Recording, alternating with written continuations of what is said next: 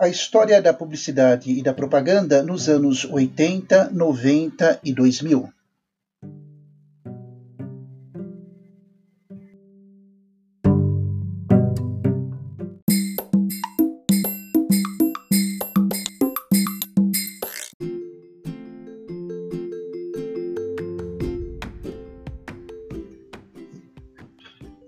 Da publicidade e da propaganda em terras brasileiras, né, nos 30 anos do período anos 80, 90 e 2000, é bastante significativa dada a pleiade de acontecimentos que vão configurar um mosaico da realidade brasileira sobre todos os aspectos, na economia, na política, na cultura, nas questões sociais, enfim, o Brasil a partir dos anos 80 até o final dos anos 2000, vai passar por uma transformação, digamos, uma cirurgia completa em todos os seus segmentos. E é claro que a publicidade e a propaganda não ficarão imunes a esse conjunto de fatores de natureza política, religiosa, econômica, cultural e, é claro, isso com resultados e desdobramentos na, na área, no universo da propaganda, da publicidade, do próprio marketing. E nós iniciamos os anos 80 apresentando aí uma série de mudanças muito significativas no cenário já político econômico brasileiro. É interessante que os anos 80 vai, vai identificar, vai apresentar, vamos dizer assim, um período de crescimento da economia, especialmente no mercado financeiro é interessante o surgimento, inclusive, de um personagem coletivo que vai se caracterizar nos Estados Unidos e ser importado tal padrão de comportamento pela publicidade e pela propaganda, que é, traduzindo para o português, a imagem, a figura, a pessoa do jovem universitário rico. Né? A, sigla em inglês é o Yuppie, são jovens formados, cultos, brancos na sua maioria, ricos e que estudaram e atuam no mercado financeiro. Né? A, a grande, o grande boom da economia mundial vai se dar nos anos 80 nos Estados Unidos, com reflexo no mundo inteiro. E, e é interessante, do ponto de vista da, da publicidade, o surgimento, uh, talvez pioneiro, não saberia precisar, mas com certeza um personagem, o Yuppie, que é aquele jovem com menos de 30 anos e que já está milionário em função dos seus conhecimentos de funcionamento e, é claro, pelo seu trabalho na Bolsa de Valores. Né? É um período em que o capital está voltado, está centrado nas bolsas de valores e é aquele que conseguia operar esse jogo também era beneficiado. O IUP vai ser um modelo de referência, de padrão de vida, de estilo de vida nos executivos em geral e especialmente aqui no Brasil. É um período, é uma década de muito consumismo, o que vai permitir às agências de publicidade ter muito trabalho pela frente. É um Brasil que já nos anos 80 começa a se internacionalizar mais ainda do que foi nos anos 70 até 84 estamos sob o regime militar, mas será a partir de 1985 que a metade da década, né, é um, um conjunto dessas transformações.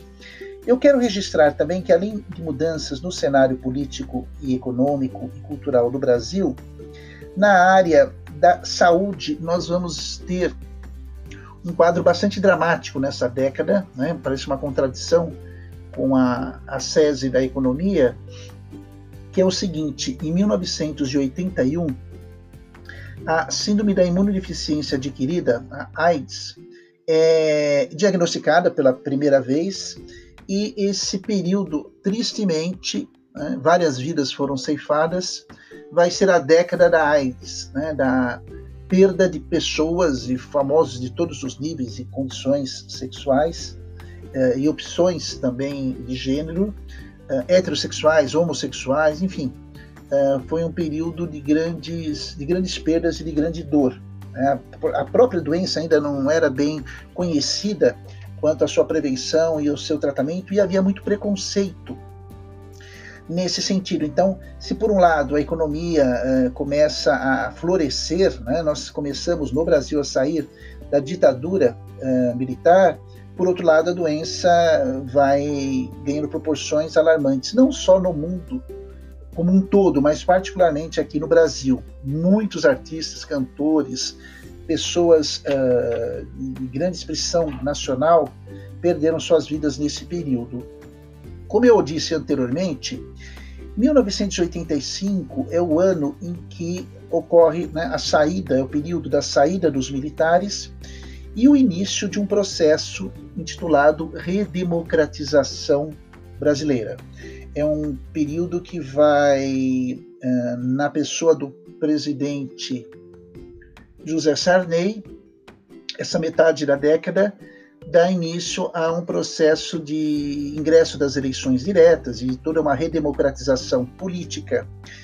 Tudo isso vai gerar no mercado publicitário eh, ideais mais amplos, vai ocorrer, curiosamente, uma expansão das áreas em que a publicidade vai atuar e, ao mesmo tempo em que nós temos uma ampliação do mercado publicitário, nós vamos ter aí o enriquecimento de uma área eh, bastante significativa, né, vai ser e vai continuar sendo a, a, própria televisão, mas nós já vemos aí o, a área fonográfica em especial, a parte de música em especial, vai ganhar um grande, um grande impulso e a própria cultura vai se tornar uma cultura yuppie, uma cultura do consumismo.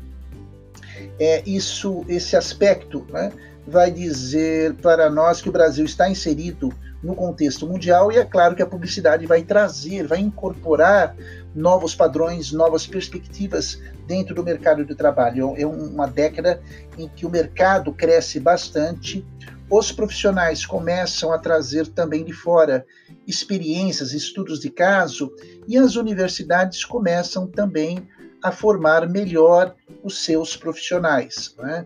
Começam a surgir cursos de pós-graduação de uma maneira mais incisiva, mais propositiva. Não que antes não existisse, mas agora sim há uma intenção de se investir na formação do profissional da publicidade e da propaganda.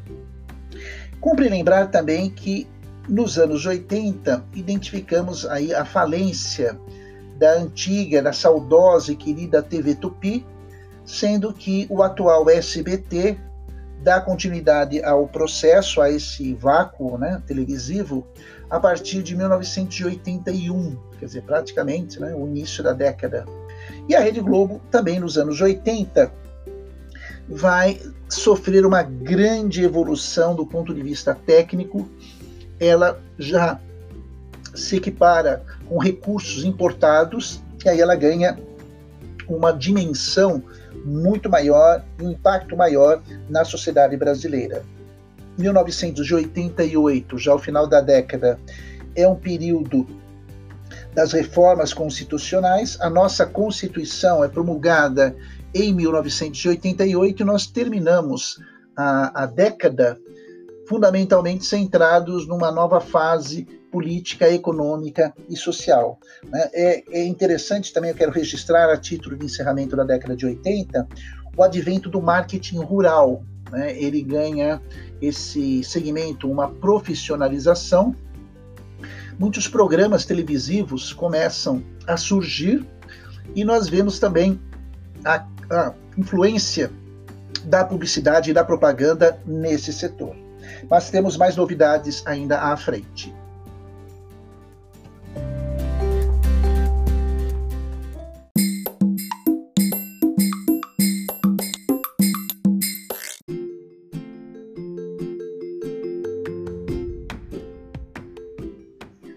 Os anos 90 começam com uma grande surpresa, né? o Plano Collor e o confisco da poupança, né? o período em que a economia, dada as condições absurdas que a inflação galopava em nosso país, fez com que o governo de Fernando Collor de Mello uh, estabelecesse uma estratégia aí do confisco desses recursos, de muitas poupanças, o que gerou aí uma gravidade eh, social e econômica muito intensa. Muitas empresas quebraram com repercussões no mundo publicitário, muitos empresários se suicidaram, dada a gravidade, a abrangência desse, dessa catástrofe, e, por outro lado, outras e muitas empresas procuraram também se reinventar.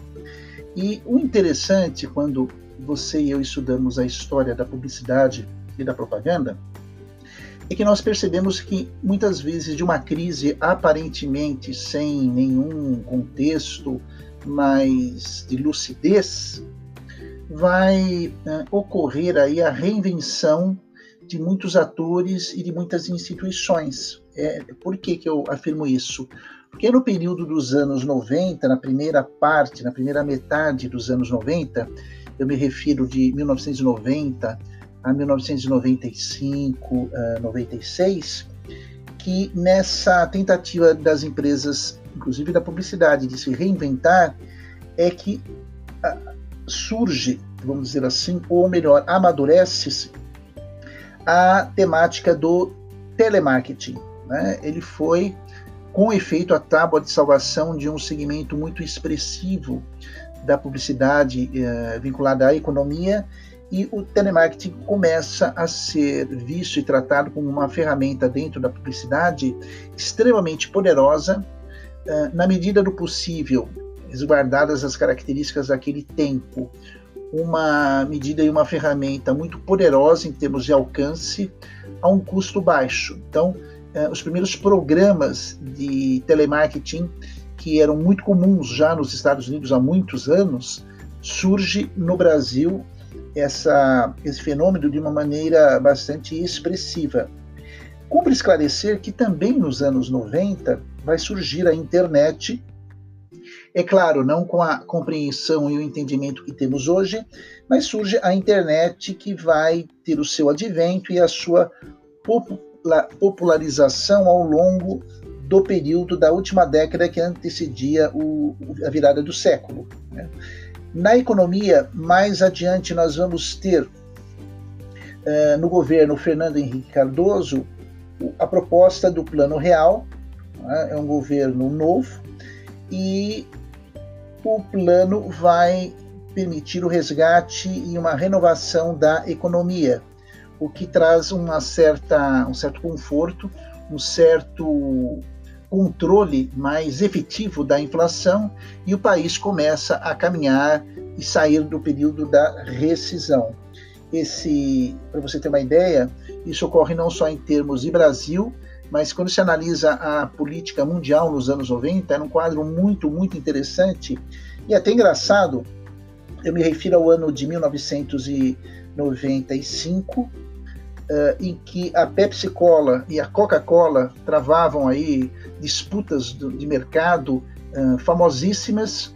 Uma era a crítica que a Coca-Cola fazia, né, a sua opositora Pepsi, em que um personagem na propaganda se aproxima com uma garrafa de Coca-Cola uh, e fica próximo, né, uma máquina de xerox e tenta tirar um, fazer um xerox da, do refrigerante. E, no final a mensagem é, né, ah, nada nem ninguém pode ou consegue imitar a Coca-Cola, né, nem, nem a, o xerox que na época era tão uh, querido, tão famoso pela sua uh, dimensão no mundo empresarial. Lembro você também que 1984 é um ano em que o Brasil se torna tetracampeão no futebol e isso repercute sim na publicidade e na propaganda. A Brahma, a empresa cervejaria, vai ser a patrocinadora e vai contratar mesmo a seleção brasileira para vários trabalhos e projetos da época. Ela soube explorar, dá um estudo de casos de publicidade muito interessante, esse caso da, da Brahma no futebol brasileiro. E um caso de sucesso. Vale a pena quem tiver interesse fazer aí a sua, a sua pesquisa. Nós vamos ter também no campo do meio ambiente uma atuação muito significativa do Brasil, que foi a ECO 92, a Conferência Internacional de Ecologia e meio ambiente. E com isso, a propaganda, a própria publicidade vão se voltar muito para o Brasil, a partir do Brasil, porque ele se torna o espelho e a vitrine para o mundo. Né? Aqui ficou sendo uma, uma espécie de referência de um país que cuidava uh, do meio ambiente, que se preocupava com o meio ambiente. Havia toda uma carta de intenções, um protocolo de intenções e que o Brasil soube, através das suas agências, fazer um trabalho de publicidade com muita eficácia e muita eficiência. Vale a pena depois você, nas recomendações aqui das fontes que nós consultamos, ingressar lá e fazer a sua pesquisa. Você vai ter aí dados muito interessantes e também muito confiáveis. Então, esse cenário vai ser muito rico e muito propício para o ano uh, final, digamos, e transição do século 20 para o século 21, que corresponde aos anos 2000. É o que veremos a seguir.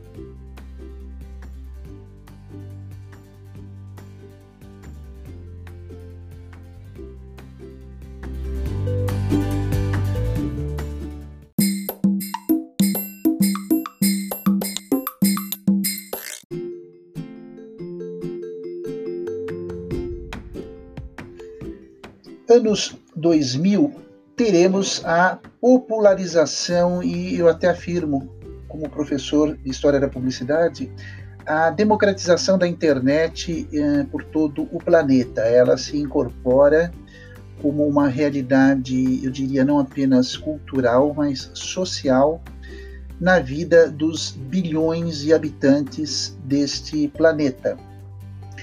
É o período 2000 a 2010, em que teremos o surgimento e o alicerçamento das TICs, tecnologias da informação e da comunicação, que vão ser a território, vamos dizer assim, o vínculo com a publicidade, com a propaganda de uma maneira indelével, de uma maneira é, irredutível e também irretornável. Nós podemos falar em história da publicidade e da propaganda antes das tecnologias da informação e da comunicação, e a história da publicidade e da propaganda depois do advento das tecnologias da informação e da comunicação. É um período em que vamos conhecer, até mais recente, o surgimento do, de um mercado tecnológico, os gadgets, uh, o celular até então que vem da década de 90 se transforma no PDA, no Personal Digital Assistant, os famosos e conhecidos e saudosos Palms, né, que já era uma espécie de computadorização eh, da tecnologia da informação. Vamos ter depois dos Palms, né, dos, desse gadget, para os smartphones, né, ou seja, os telefones inteligentes, em que aí sim temos o troféu de socialização, de comunhão, de aperfeiçoamento e de vínculo entre a informação por parte do smart, que significa inteligente, a parte do computador, e a comunicação, que é o celular, que é o fone. Então, o smartphone é mais do que um celular, tanto que hoje pouco usamos a função celular, porque era um aparelho, acabou se tornando uma função. Veja que interessante, né? O aparelho celular agora se torna uma função e o smart computer ou computador de mão assume definitivamente o controle desse mecanismo de comunicação entre as pessoas. Os anos também de 2000 a 2010 vão conhecer eh, as redes sociais, em especial, que já existiam alguns né, movimentos, o Orkut, por exemplo, na década de 90, mas nos anos 2000 o Facebook, uh, o YouTube e outras redes sociais começam a estruturar e ganhar milhões e bilhões de assinantes. A informação por meio da publicidade se torna um dado inquestionável. Podemos falar nesse período, em termos de história da publicidade e da propaganda, em uma universo financeiro sendo substituído pelo universo informacional. O que, que eu quero dizer com isso? Que a informação hoje, especialmente naquele período, vale mais do que o valor financeiro.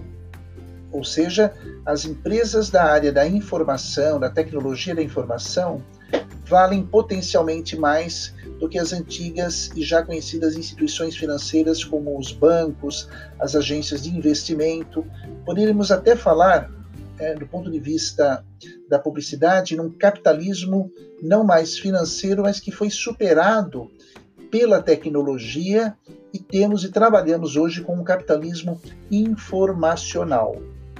Você pode perceber que dos anos 90 entrando no século 21, dos anos 2000 a 2010, isso vai ser essa tecnologia vinculada à informação e à comunicação, a catapulta para um salto muito maior que vai fazer com que a publicidade e a propaganda repensem o seu papel no mundo, as suas relações com o mercado, porque com essa democratização do smartphone e da cultura das tecnologias da informação e da comunicação, você coloca na mão de cada ah, habitante desse planeta uma, eu não vou dizer a expressão arma, mas uma ferramenta potencialmente uh, uh, forte na perspectiva em que cada um pode criar uh, as informações, administrá-las e divulgá-las. Né?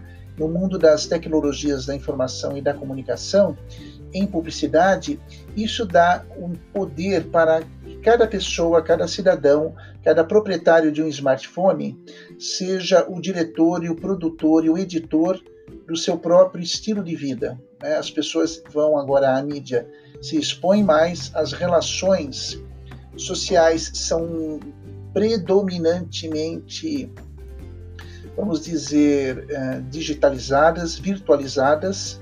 O real passa a ser sinônimo do digital e o digital muitas vezes vai substituir aquilo que se entendia por realidade, né? quando na verdade a questão é outra. O digital, o, o virtual, é uma forma de se presentificar o real. E a publicidade e a propaganda vão se envolver nessas discussões de mercado, de consumo, de produção, e temos aí no início do século XXI um novo modo de se pensar, de se exercer a profissão. Também é, quero frisar que nesse período, até meados de 2010, mas já um pouquinho antes, você vai ter um volume, a produção de um volume de informações e dados e de conhecimentos que alcançam aí a cifra do exponencial. Né?